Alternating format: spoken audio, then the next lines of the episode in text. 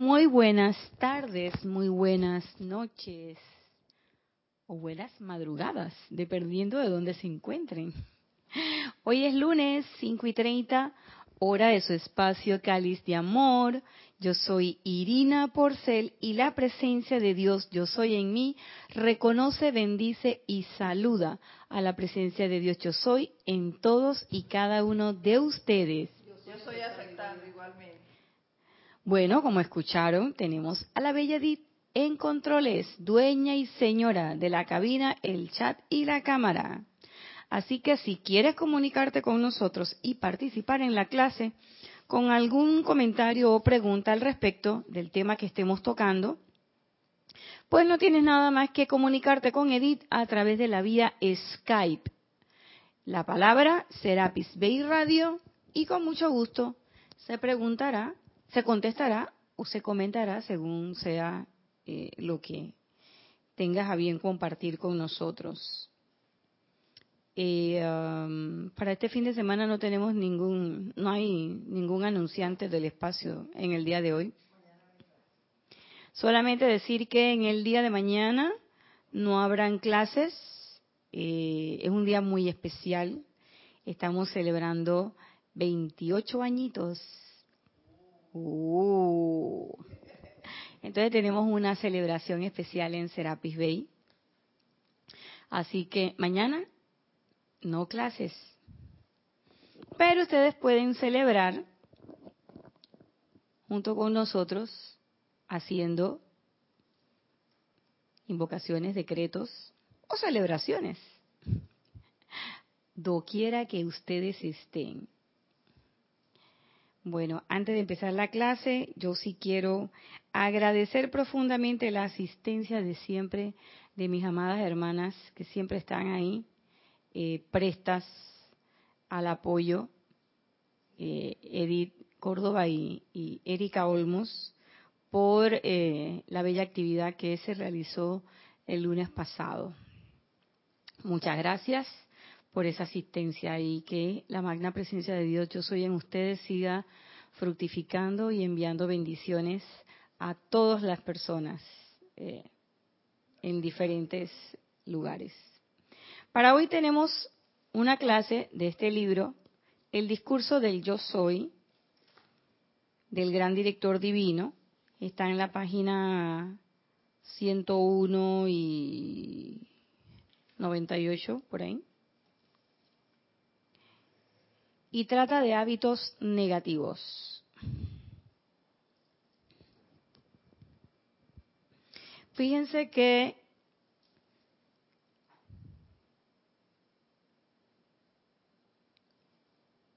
mucho hemos pensado alrededor de las palabras que nos ha planteado el, gran director divino, porque son cosas que nosotros hacemos regularmente y que nos parecen que están bien hechas algunas él las plantea aquí claramente.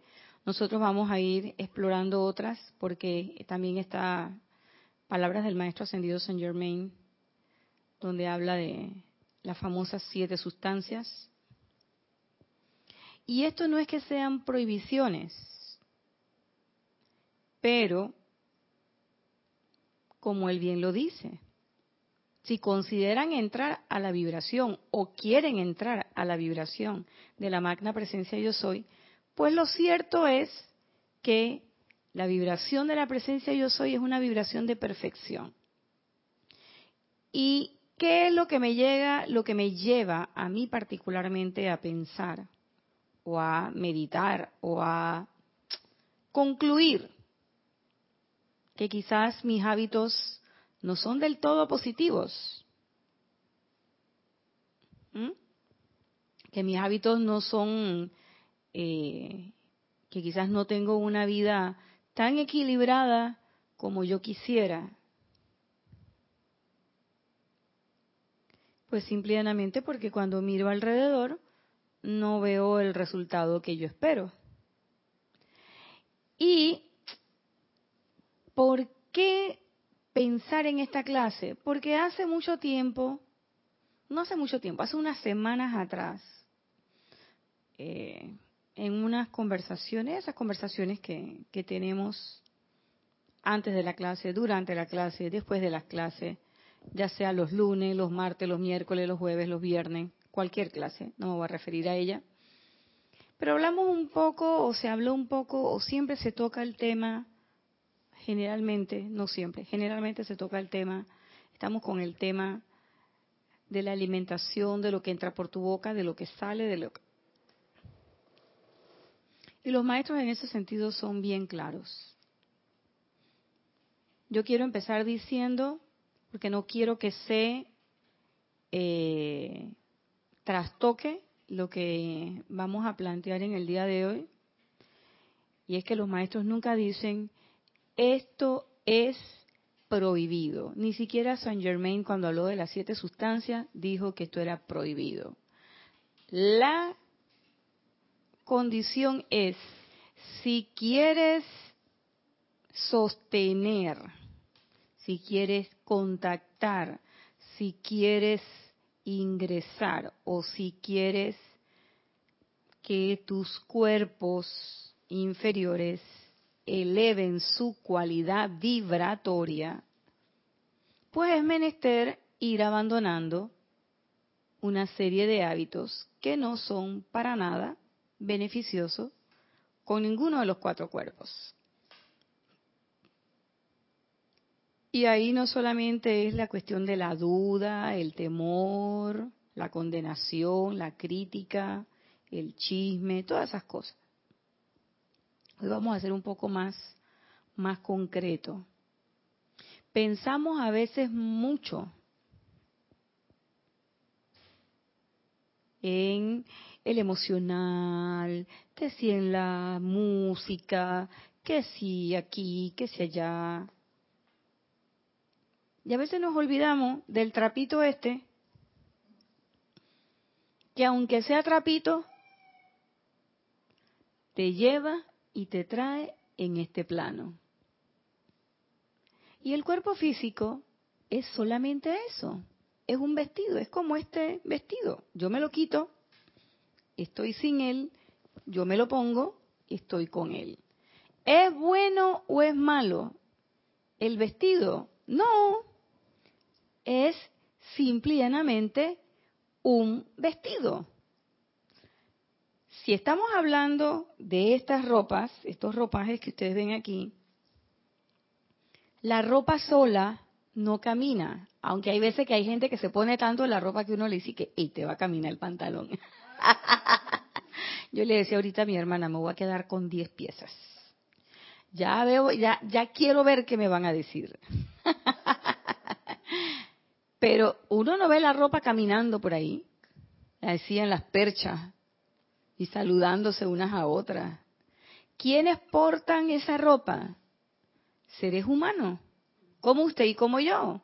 Entonces, por ley de correspondencia, como es arriba es abajo, como es adentro es afuera, por supuesto, que si hacemos la correspondencia, igual pasa con nuestra magna presencia de Dios, de Dios yo soy y nosotros. En este caso, ya a otro nivel y a otra escala, nosotros somos la ropita y la presencia es la que porta la ropa. Lo que pasa es que nosotros sí somos frescos y, no y hacemos lo que esta ropita, esta telita no hace, y es que nosotros andamos por ahí por la calle y nos creemos que somos nosotros. Y andamos por ahí y somos una ropita en una percha. Porque la dueña de la ropa, la que se pone la percha, es la presencia yo soy. ¿Mm? Nosotros somos las vestiduras. Si la presencia de Dios yo soy no decidiera ponerse esta percha, ni hablo, ni pienso, ni siento, ni nada. Se desconecta el cassette. Y cuando me despierto, imagino que estaré por allá por otro lado, quién sabe por dónde. ¿Y esto qué fue? ¿Y cómo es esto? ¿Y yo qué hago aquí? ¿Ve? Pero para poder estar aquí en este momento dando la clase, para poder haber salido hoy de mi casa a mi oficina, a mis labores cotidianas, para poder estar viendo a Mati o viendo a eh, Edith, gracias Edith, para poder tomarme este vaso de agua,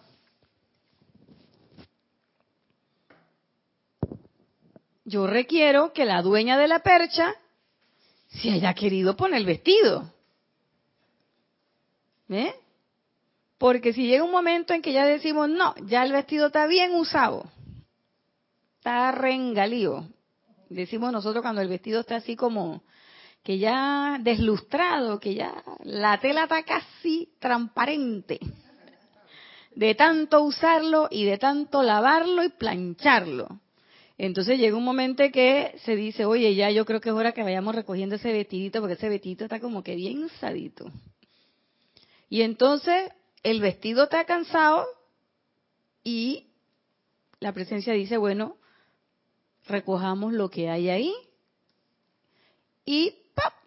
Y entonces decimos, ay, la persona se murió. Nosotros decimos desencarnó. ¿Por qué? Porque se quitó el vestido de carne. Pluput. Pero la presencia sigue estando allí. Recoge toda esa información y sigue habiendo una actividad, independientemente del vestidito. Y quién sabe qué modelo seremos nosotros, así como hay modelos disque del 85, del 17, a última hora nosotros somos modelo, quién sabe, yo soy modelo del 63, que fue el año en que yo nací. Pero llegó un momento en que el modelo ya se descontinúa, hermano, y hay que sacar modelos nuevos. Recoge todo eso que está por ahí en, circulando por la calle. Entonces, somos un ropaje. Por eso decimos los cuatro vehículos. ¿Ok? Que también decimos los cuatro cuerpos, pero son los cuatro vehículos. ¿Por qué? Porque estos vehículos conducen, o a través de estos vehículos se conduce la energía de la magna presencia yo soy. Habiendo dicho eso, es menester reconocer que a este cuerpito físico, la verdad es que nosotros, como decimos aquí en Panamá, le damos palo. Y a veces nosotros decimos, no, si yo quiero mi cuerpo, sí, sí, sí, sí, sí. A veces hay quien lo querrá mucho, pero a veces nos vamos de un extremo al otro. O soy completamente donista y prácticamente adoro mi cuerpo o totalmente lo abandono. Y estamos en los extremos. Y estamos entonces ahí sujeto a la ley de el péndulo para un lado, para el otro. Y no se trata de estar en un extremo u otro, se trata de un balance. Y como bien lo dice el maestro ascendido Saint Germain, y también lo dice aquí el gran director divino, se trata de qué es lo que tú quieres.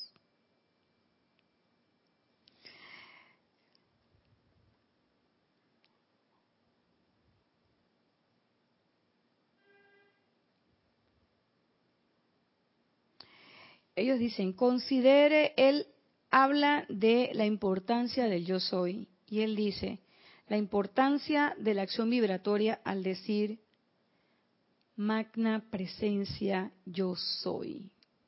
Y dice el gran director divino, su poder se descarga en y a través de su cuerpo cada vez que dicen eso. Claro, cada vez que yo lo digo, pero cada vez que yo me atrevo, y perdona, gran director divino, pero me atrevo a decir que es con convicción que se dice.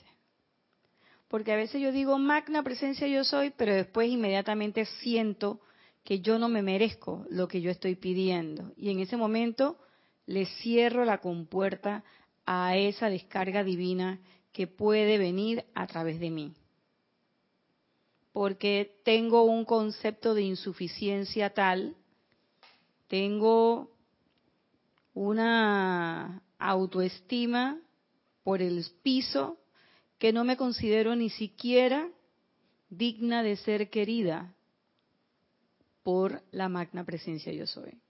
Es más, ni siquiera creo que yo sea esa magna presencia yo soy, porque si yo creyera que eso es así, no sintiera eso.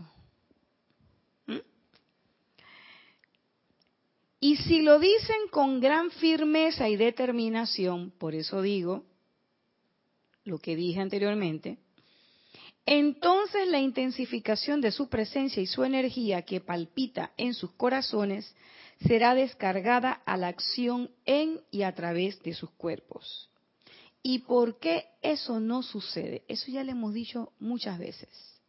Y la gente dirá, bueno, esta niña es como monotemática, no tiene otro tema. No. Para los que piensan eso, no, no tengo otro tema, porque no hay otro tema más importante que la magna presencia yo soy. Y una de las cosas que a mí particularmente me ocupa es cómo yo puedo hacer para ser esa presencia yo soy de manera práctica. ¿Por qué? Porque la diosa de la verdad dijo hace tres semanas de oración atrás, basta ya de tanta palabrería. Acción. Y siempre recuerdo esas palabras de Jorge de poner la plata donde pongo la boca. ¿Mm? Porque a veces somos como los jugadores de póker. Que los jugadores de póker es pura intimidación. A veces no tienen nada.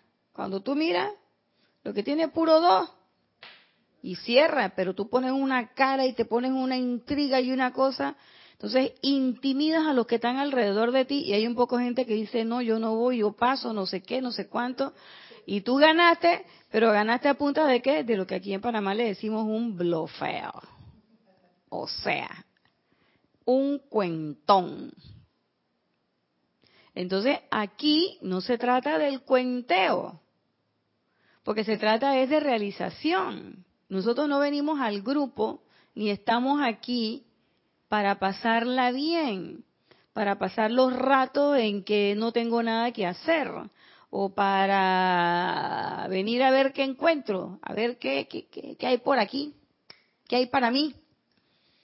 Aquí uno no viene a eso. Aquí todos venimos porque tenemos un interés y es la realización de la conciencia de la presencia yo soy en nuestras vidas y de qué manera esa conciencia puede ser irradiada al resto de la humanidad y contribuir a la cuota ascensional del planeta.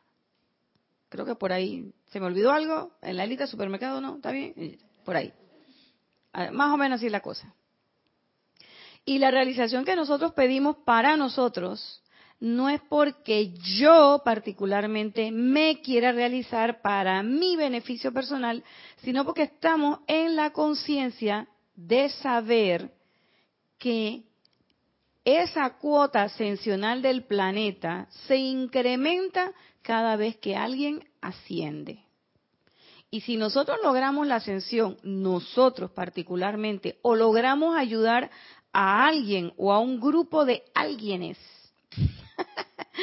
para que asciendan, eso quiere decir que ese, esa radiación de ascensión, ese calibre, si se pudiera decir de alguna manera, de la ascensión aumenta con cada alma que logra, valga la redundancia, el logro victorioso.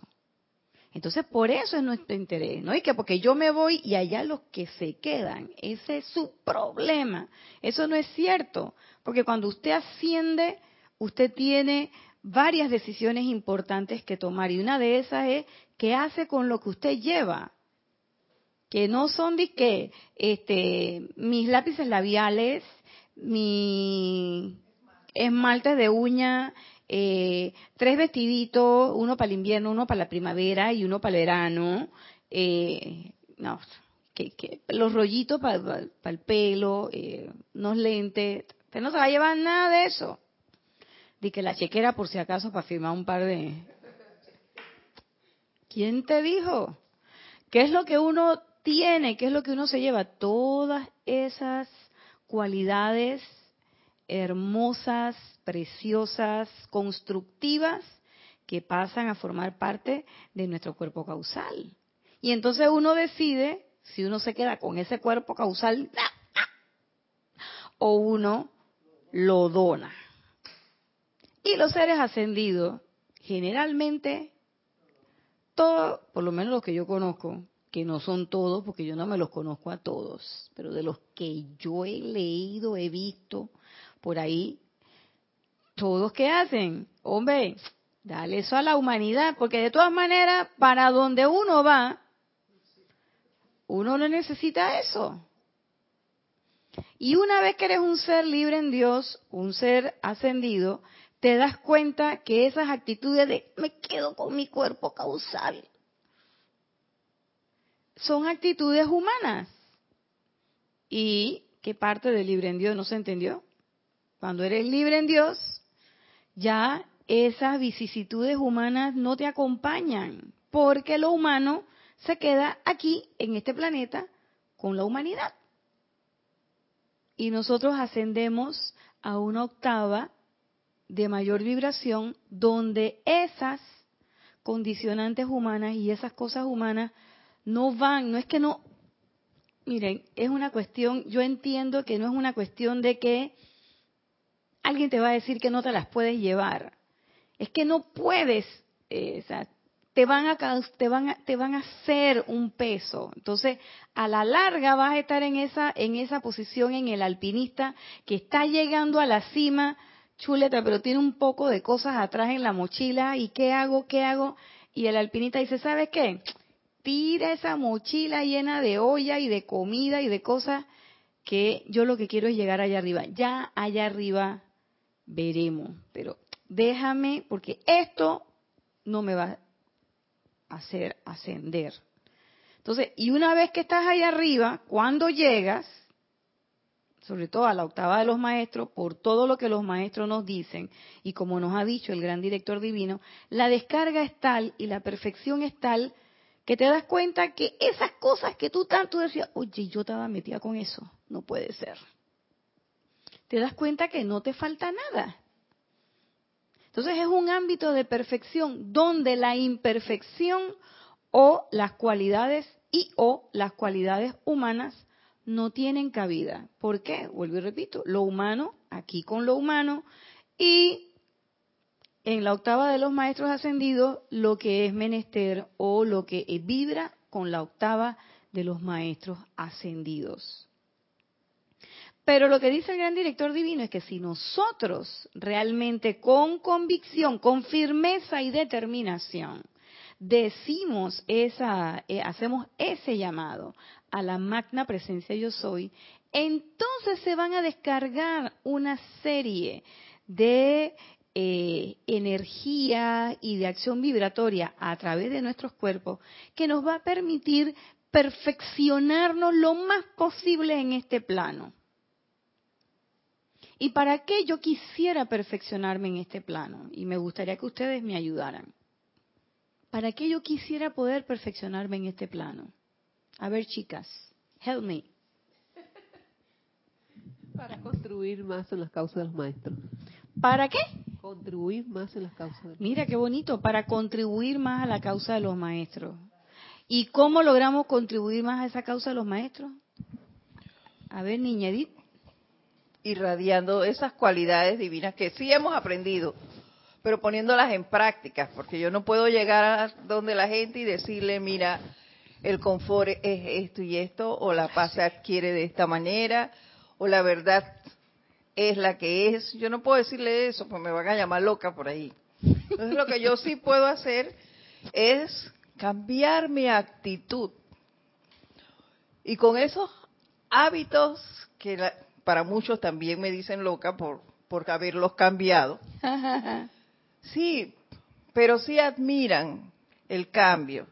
Y si ven que tu forma de vivir es diferente y que no andas amargado, tengas o no tengas lo que para ellos es bienestar, tú vives feliz.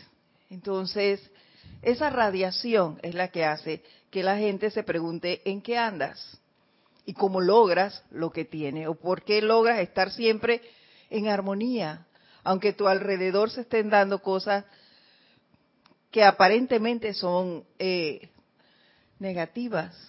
Así es. Y sobre todo que, aunque uno no lo crea, y aunque las otras personas no se metan en el grupo de metafísica, ni vengan los lunes, martes, miércoles, jueves, viernes, sábado, domingo a los ceremoniales, ni vengan a las actividades de Serapis Bay, pero solo el hecho de ese contacto para ellos significa un cambio. Dice, sigue diciendo el maestro, no, antes de seguir diciendo lo que dice el gran director divino. Una cosa también de por qué es necesario o es menester modificar esos hábitos es precisamente por el concepto que tiene la palabra hábito en sí. El hábito es algo que está instaurado en nuestras vidas. Tan instaurado y tan metido dentro de uno que muchas veces puede ser realizado de manera automática, sin estar realmente consciente de qué es lo que estamos haciendo. ¿Sí? Mira que a veces son cosas tan pequeñitas y uno comete un error. Claro, a mí no me gustaría llamarles error, porque no quiero calificar. Solamente digo que son actividades humanas. ¿Ve? Y la actividad del hábito tiene mucho que ver con la actividad cerebral, que es a lo que se va a referir el maestro ahorita. Pero lo importante es caer en la cuenta de que es una actividad que se ha repetido una y otra y otra y otra vez. Fíjense que a veces uno piensa que la hemos repetido en esta vida que nos ocupa hoy. Pero muchas veces, y en esto lo digo porque hace unos días atrás, estaba viendo unos niños y alguien decía, parecen unos viejitos. Unos niños pequeñitos. Tres años tendría uno, cinco años, cinco o seis años tendría la otra niña. Y una forma en cómo hablaban, en cómo... Y la mamá decía, no sé de dónde sacaron esas costumbres. Porque aquí en la casa nadie hace las cosas de esa manera. Y automáticamente me acordé de la clase del gran director divino y dije, claro, es que son hábitos que esos niños traen de otras vidas. Y entonces yo me puse a preguntar, me puse a pensar en la misma vida mía esta que tengo en este momento, esta vida terrena, y yo me puse a pensar, digo, Nadia, ¿cuánto de todos esos hábitos que tanto te cuesta abandonar serán de otras vidas? Y dije, bueno, el problema no es de cuántas vidas atrás tengan. El asunto es que si yo los quiero cambiar, yo tengo que poner conciencia en esta encarnación, empeño en esta encarnación y además poner en práctica el nuevo hábito que quiero adquirir. Si no hago eso, el hábito no va a cambiar. Y yo voy a seguir haciendo lo mismo que estaba haciendo todo el tiempo. Entonces es importante, y yo decía, ¿qué pasa con mi cerebro que no cambia? Y aquí la cosa. A ver, Edith. Sí, hablando de eso, es importante estar siempre consciente, consciente, hacer las cosas de manera consciente, porque el hábito te lleva muchas veces a la dormición. Mm. En cosas sencillas, como dice Mati. En el manejar, Mati, yo me he visto a veces en que llegué a un lado y que, oye, no me di cuenta cómo llegué aquí. ¿Pero por qué? Porque siempre cojo esa vía. Entonces, es importante cambiar ese hábito y siempre usar diferentes rutas. Y el cerebro va analizando eso y no se duerme, no, no, no adquieres el hábito de ir siempre por allí. Así es. Fíjense, dice el amado Maestro Ascendido, gran director divino. Esta noche me gustaría tocar otro punto, mis amados. ¿Por qué no todos tienen la claridad en la acción vibratoria del cerebro, la cual les haría llegar las instrucciones claras desde el, el cuerpo mental superior? Y yo dije, ay, esa soy yo. Yo quiero saber por qué no tengo claridad mental, qué pasó, por qué no me tocó a mí el 100% del neurona altamente compatible e inteligente? Porque yo también, yo digo, oye, pero yo quiero recibir, yo, yo sé que ya están los pensamientos forma, espérate que me voy a poner a pensar, así no es la cosa. ¿Cómo yo acceso a esos pensamientos forma? Ah, no, espérate que voy a meditar. Y yo no quiero decir con esto que, wow, las meditaciones, pero yo medito, Mati medita, Edi medita, aquí todo el mundo, el que más, el que menos, medita por lo menos una vez al día. ¿Mm? Y no 10 minutos, el que más, el que menos, por lo menos 20 minutitos. Y tratamos de poner nuestra atención en la cosa y todo lo demás.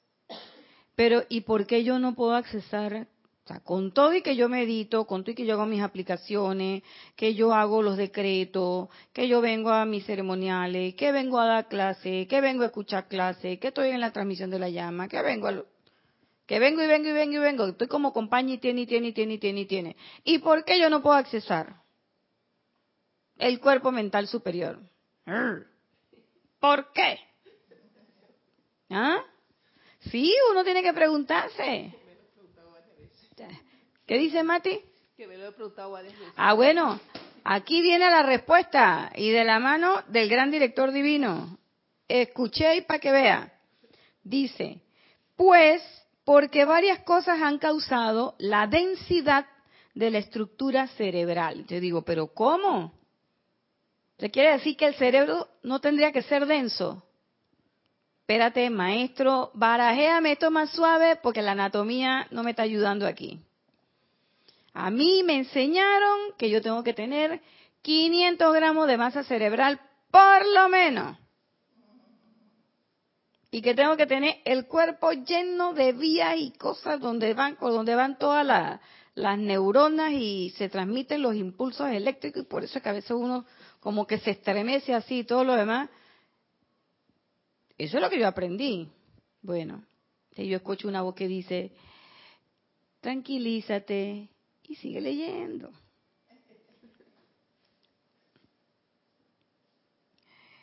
Han causado la densidad de la estructura cerebral hasta el punto en que éste deja de vibrar lo suficientemente rápido como para permitir que lleguen las indicaciones de la presencia.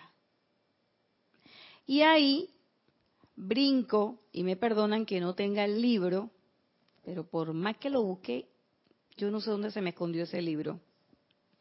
Pero hay un libro de eh, que tiene un discurso del amado maestro Saint Germain, si mal no recuerdo, es está en dos libros, en Instrucción de un maestro ascendido, pero el que yo estaba buscando era en el diario El Puente de la Libertad del amado Maestro Ascendido Serapis Bey. Es uno de los últimos discursos y eh, eh, es, un, es una, una plática de, Saint Germain, del amado Saint Germain, donde él habla y dice que el cerebro, el sistema nervioso, perdón, fue provisto para que fuera el conducto perfecto de la luz de la magna presencia yo soy. Y que nosotros lo hemos usado para otra cosa. Entonces dice aquí el gran director divino que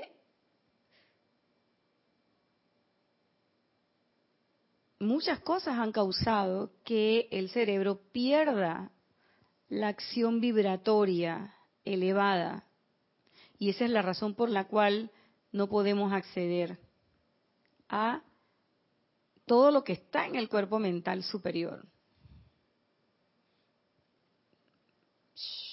Bajamos la vibración.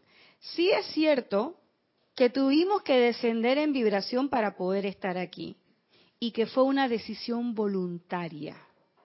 Eso es cierto. Aquí nadie está obligado, aquí a nadie lo mandaron, aquí a nadie que, oye, me engañaron. Esto fue propaganda engañosa. ¿O no? ¿Cómo se dice? Eh, ahora olvidé el término.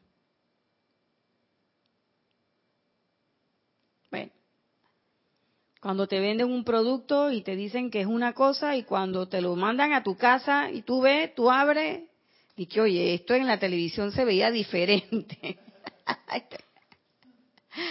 sí, entonces te hacen una propaganda que es completamente distinta y tú te matriculas con ese producto y cuando te llega es otra cosa. Eso aquí no pasa, porque todos los que estamos aquí, en algún momento tomamos la decisión consciente de venir aquí a este plano y encarnar. Y sabíamos que encarnábamos una y otra vez debido a que a las energías que tenemos que redimir y venimos y que con un plan perfecto para redimir todas las energías y cuando llegamos ¿Cómo va a ser? ¿Debo más? Ay, pero oye, ¿eso cómo va a ser? Bueno, así mismo. ¿Por qué? Porque usted en vez de hacer lo que dijo que iba a hacer, usted se puso a hacer otras cosas. Usted agarró y en vez de ahorrar y en vez de pagar su cuenta, lo que usted hizo fue gastarse una plata que no tenía, por lo tanto adquirió más deuda. Así como lo estamos oyendo. Y entonces, estamos aquí y somos tan frescos que venimos y decimos y que, oh, Dios mío, ¿por qué me haces esto? Y todavía somos metafísicos y decimos que, oye, magna presencia yo soy, ¿qué pasa? Te pedí la cosa. ¿Qué pasó? ¿Eh?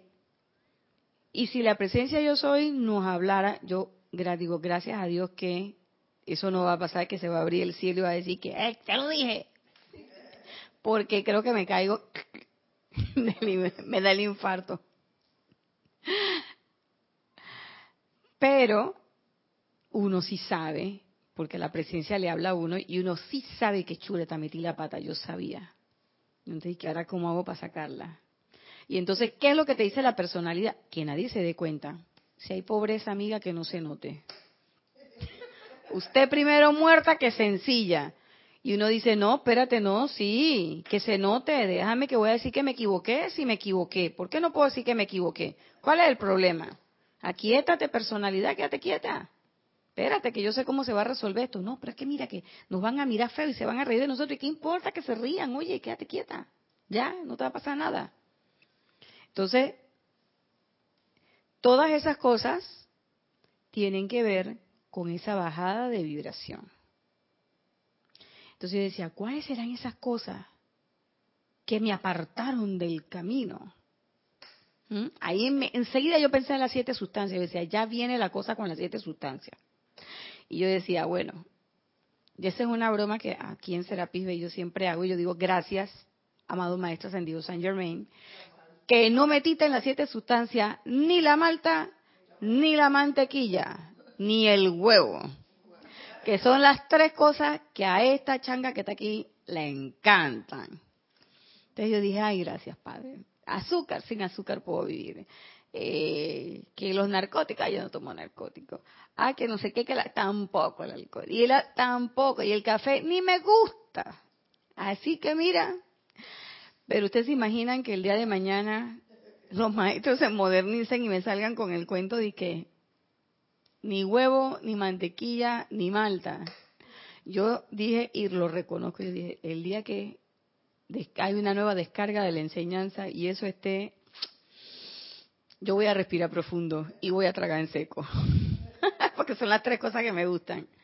Pero bueno, uno siempre piensa en eso y hay, aquí hay otras cosas que no son solamente eso.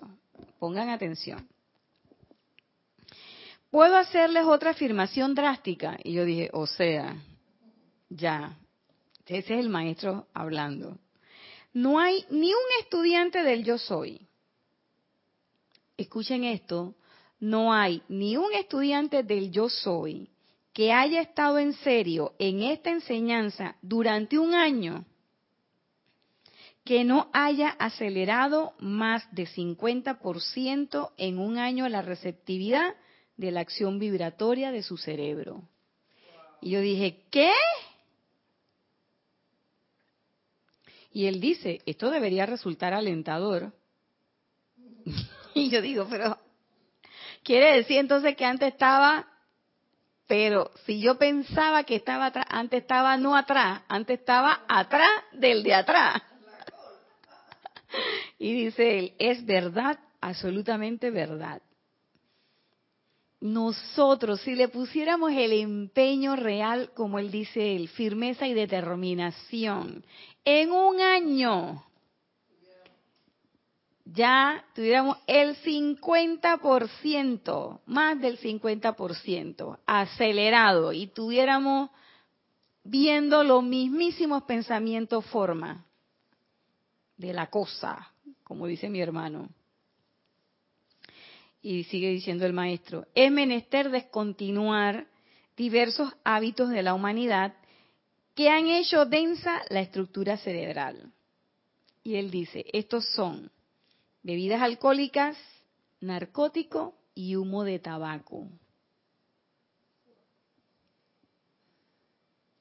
Y yo decía, pero maestro, yo no fumo, no tengo humo de tabaco, no consumo narcótico, y no bebo bebidas alcohólicas. ¿Por qué yo no estoy viendo los pensamientos forma? Porque yo no estoy en el cuerpo mental superior. Y es que hay más. Van a ver. El humo es el peor de todos los usos del tabaco en este respecto, ya que penetra las células sutiles del cuerpo y si la amada humanidad supiera qué hace la inhalación del humo, la gente ciertamente no lo haría una segunda vez.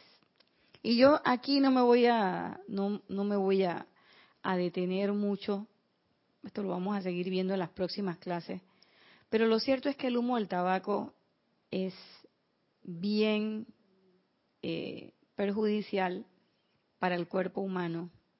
Como lo dice ahí el mismo maestro, si la humanidad supiera qué hace la inhalación de tabaco, ya hoy sabemos lo que hace la inhalación de tabaco obstruye todas las vías neuronales, pero no solamente eso, produce cambios en la célula, altera la memoria de la célula de tal manera que hay muchas células que comienzan a creer, a crecer desordenadamente y es lo que nosotros llamamos entonces los famosos tumores.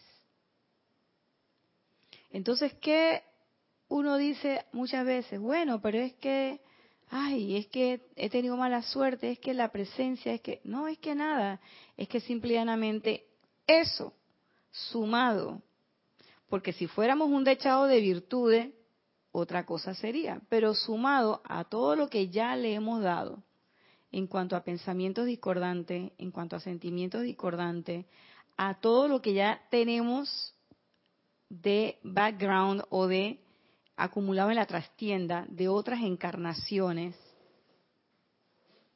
simplemente es una sumatoria. Y fíjense lo que él dice, él no dice fumar, él dice humo de tabaco. ¿Y en qué caí en la cuenta? Ese es un trabajo que estamos haciendo ahora en la institución donde yo ejerzo eh, hago mi ejercicio profesional y es que estamos hablando del humo, el humo de tabaco ambiental. ¿Mm?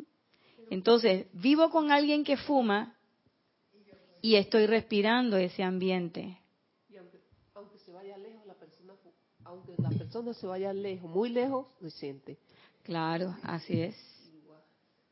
Y esa es una de las causas por las que, por ejemplo, este país, Panamá, tiene una ley hemos tenido que hacer una ley para prohibir, prohibir, en vista de que la gente no tomaba conciencia, hemos tenido que hacer una ley para que se prohíba el hábito de fumar en todos los ambientes públicos. ¿Para qué? Para preservar Uno, el ambiente libre de tabaco.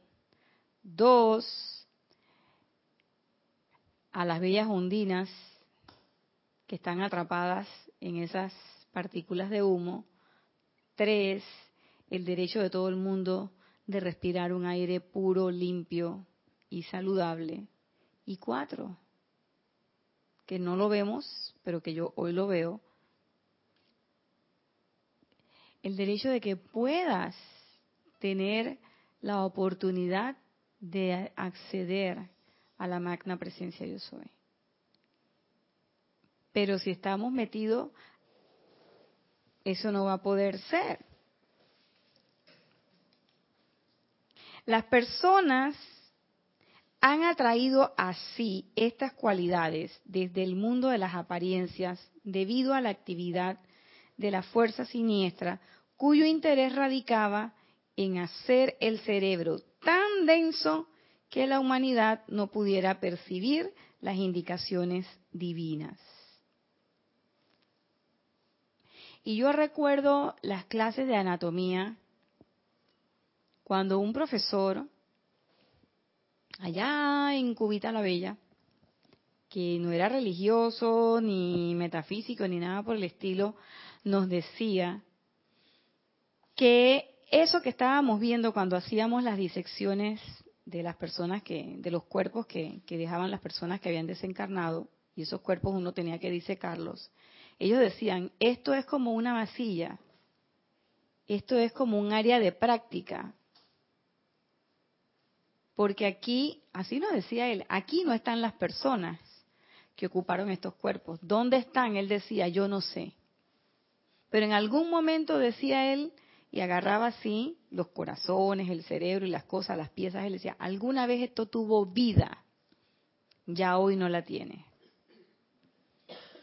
Y él una vez me hizo una pregunta y me dijo, doctora, búsqueme ahí, ¿dónde está el pensamiento? Y yo miraba el cerebro y yo decía, pero esa pregunta, ¿cómo? Dice, sí, búsqueme un pensamiento ahí. Y yo decía, bueno, no, aquí está la sustancia gris, la sustancia blanca, estos son los ganglios basales, esto es el cuerpo caudado, que si este el, son accidentes o, puntos anatómicos del cerebro, este es el cuerpo calloso, este es el bulbo raquídeo. No, pero búsqueme un pensamiento ahí, ¿dónde está? Porque mire, aquí en el lóbulo frontal, y me señalaba así, aquí en el lóbulo frontal está el área donde se toman las decisiones. Muéstreme ahí dónde está una decisión.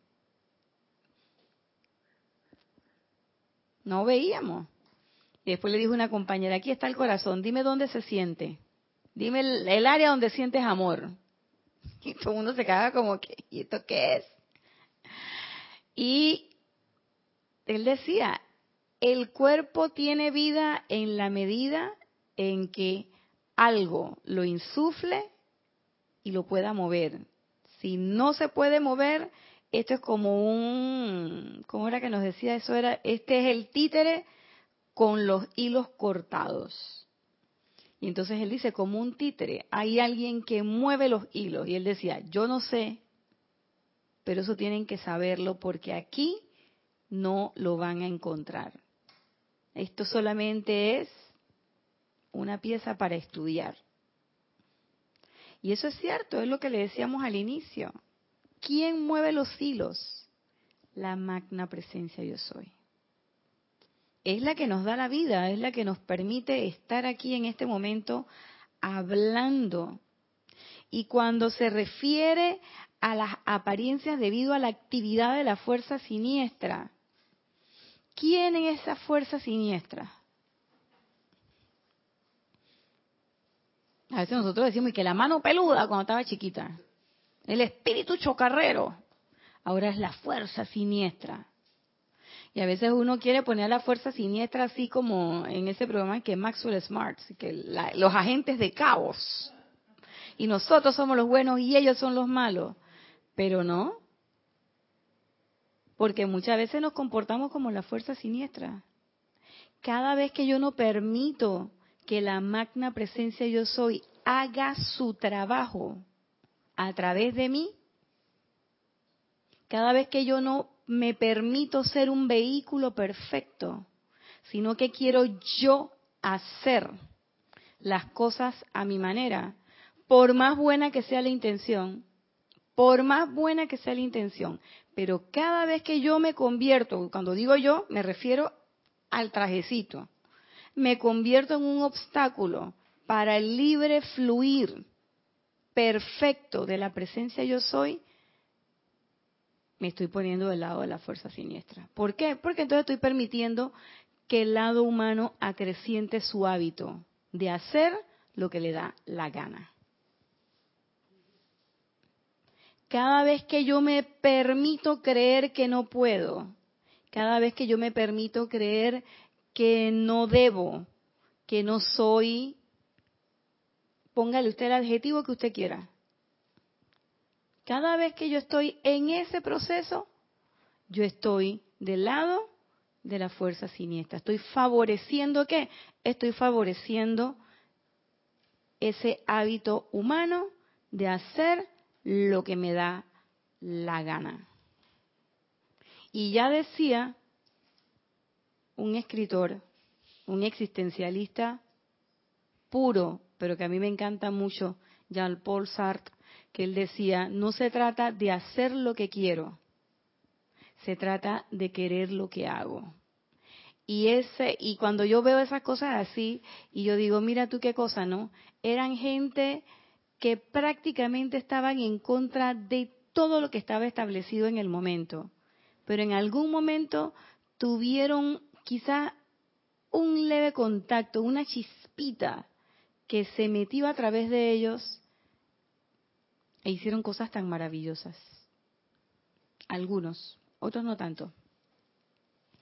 Pero es eso, a veces nosotros creemos que en el honor de la libertad yo voy a hacer lo que me da la gana. No, si precisamente la diosa de la libertad nos dice que tenemos ese poder de entre nosotros de ser libres, pero precisamente porque soy libre, además soy respetuoso de la libertad de los demás. Soy respetuoso de las posibilidades que tienen los demás. Y soy respetuoso de las decisiones que también otras personas toman.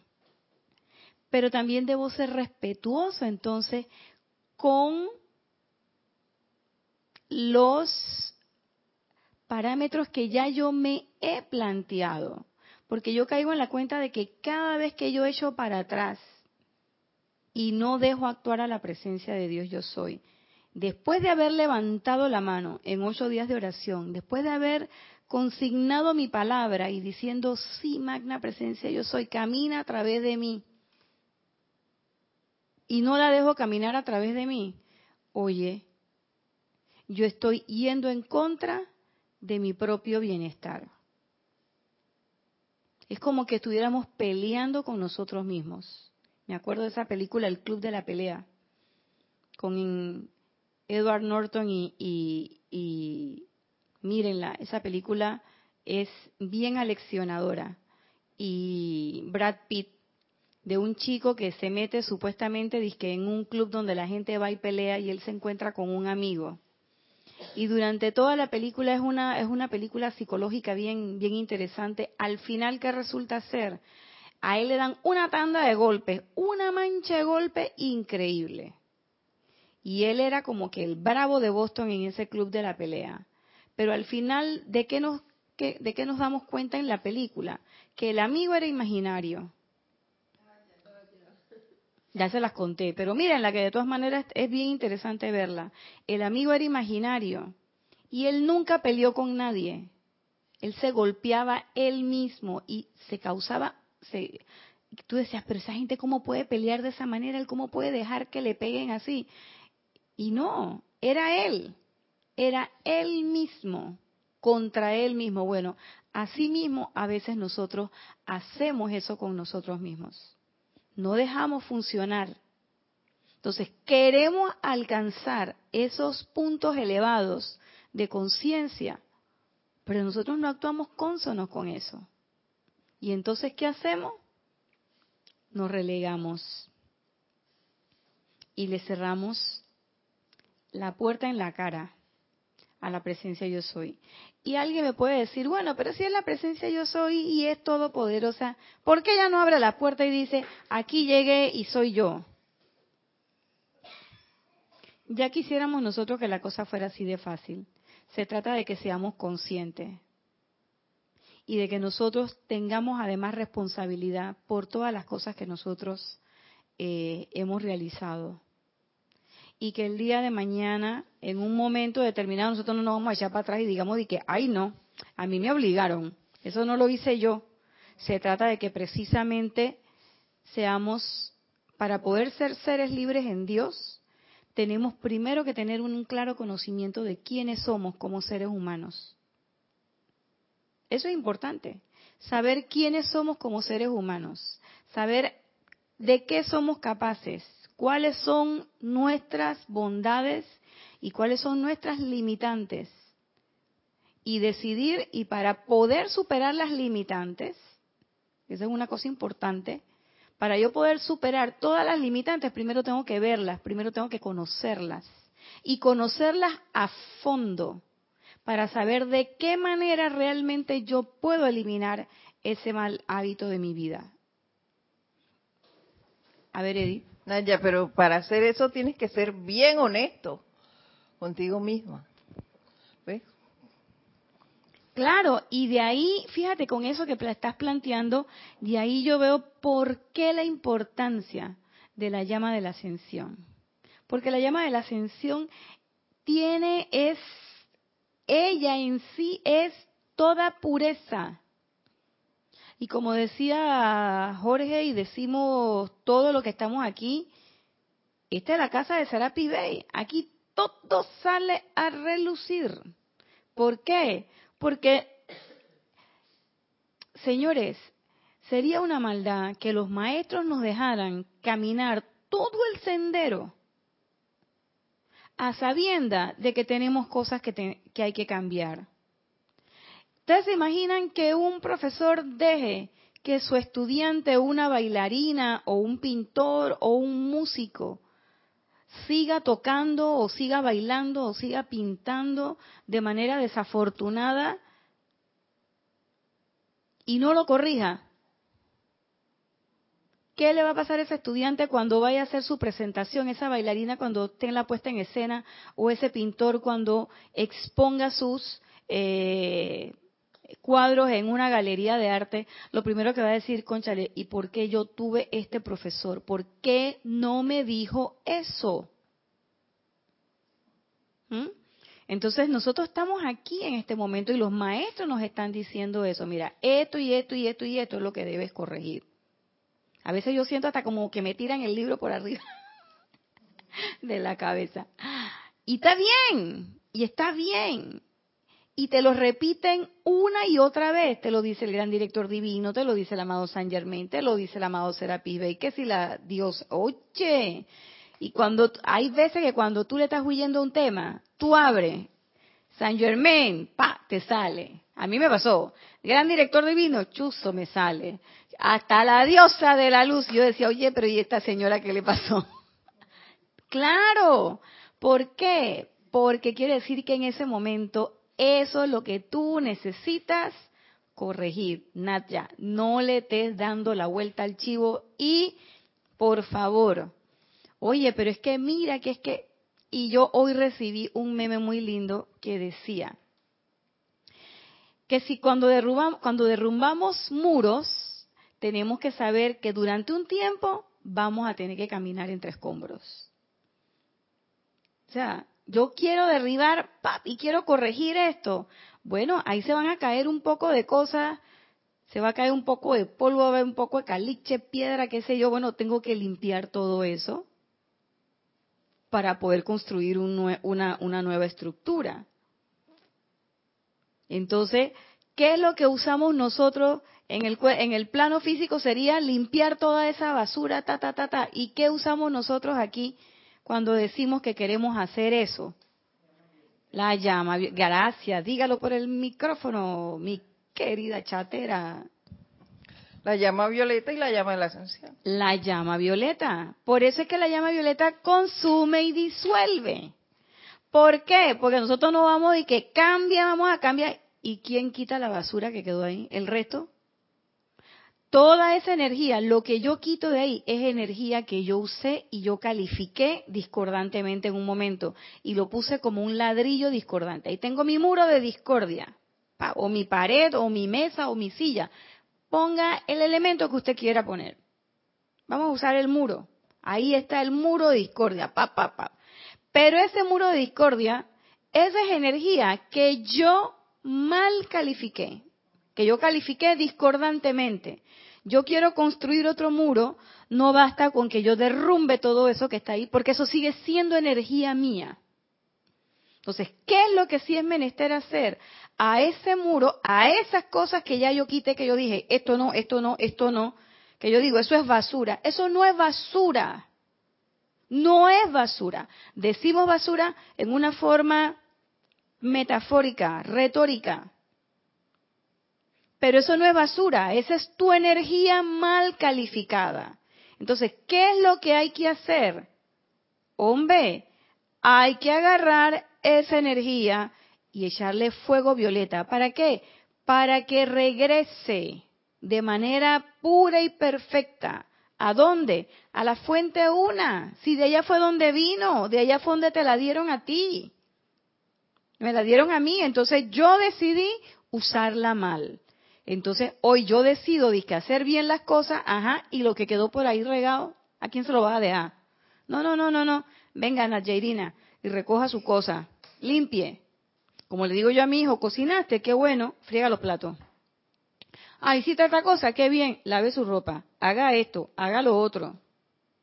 Ya gracias a Dios ya está mayorcito, él ya sabe que tiene que hacerlo. Qué bueno que aprendió. Yo quisiera ser tan obediente.